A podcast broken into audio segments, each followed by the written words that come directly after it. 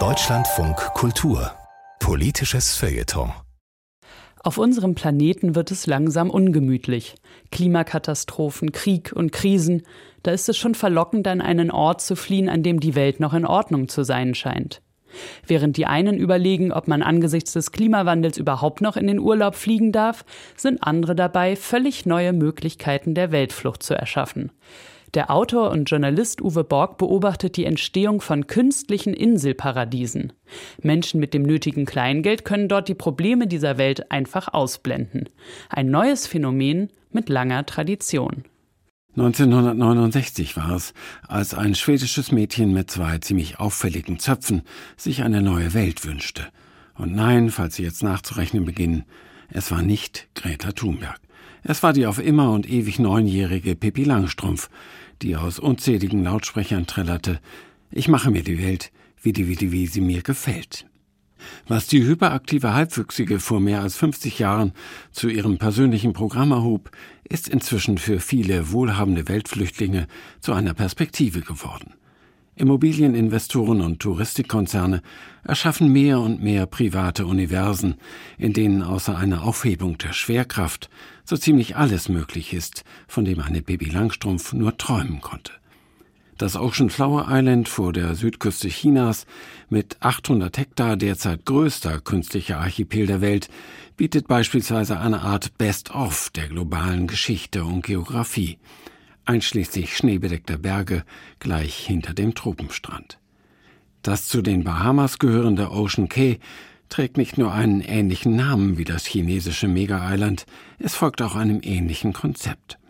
Auf der Privatinsel hat ein Schweizer Kreuzfahrtunternehmen eine Kunstkaribik geschaffen, die mit der rauen Realität der Region ungefähr so viel zu tun hat wie Pippi Langstrumpfs bunte Wunschwelt mit einem Planungspapier der G7-Staaten. In einem antiseptischen Ambiente, in dem selbst die inseleigenen Haie gezähmt sind, finden regelmäßig mehrere tausend Kreuzfahrttouristen ihr Paradies unter Palmen. Ihre Traumwelten, gewissermaßen exterritorial auf privaten Inseln gelegen oder etwas preiswerter, unter Kuppeln ins holländische Tiefland geklotzt, sind für mich eine faktgewordene Bankrotterklärung unserer Fähigkeit, unsere Erde langfristig lebenswert zu erhalten. Diese Resorts und Refugien blenden gegen Bares genau die Probleme aus, die unweigerlich wachsen, wenn wir sie nicht angehen. Sie spiegeln uns vor, es gebe einen Plan B, wenn unser Konsum und unser Wirtschaftssystem die globalen Existenzgrundlagen ruiniert haben. Unsere alte Welt ist perdu?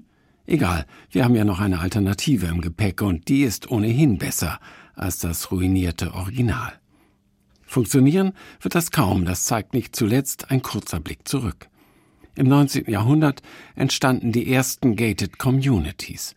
Reiche Amerikaner zogen in abgeschottete Wohnbezirke, um dort genau den unangenehmen Auswirkungen der Industrialisierung zu entgehen, die sie doch oft selbst erst angeheizt hatten. Diese geschlossenen Gemeinschaften sorgten jedoch nur innerhalb ihrer Zäune für ein ökologisches Upgrade. Es hilft eben nichts, sich wie Skandinaviens wohl berühmtester Rotschow eine eigene Welt schaffen zu wollen.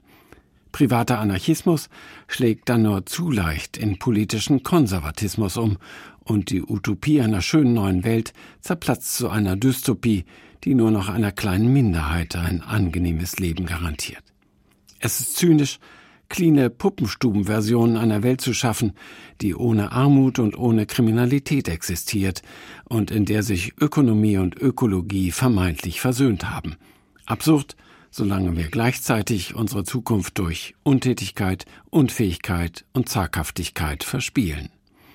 Ansonsten bliebe wirklich nur eine gänzlich andere Lösung. Ein gewisser Elon Musk hat es sich ja bereits zum Ziel gesetzt, bis zum Jahr 2050 eine neue Welt zu erschaffen. Auf dem Mars und für eine Million Menschen. Wer hätte gedacht, dass er so viel mit Pippi Langstrumpf gemeinsam haben könnte?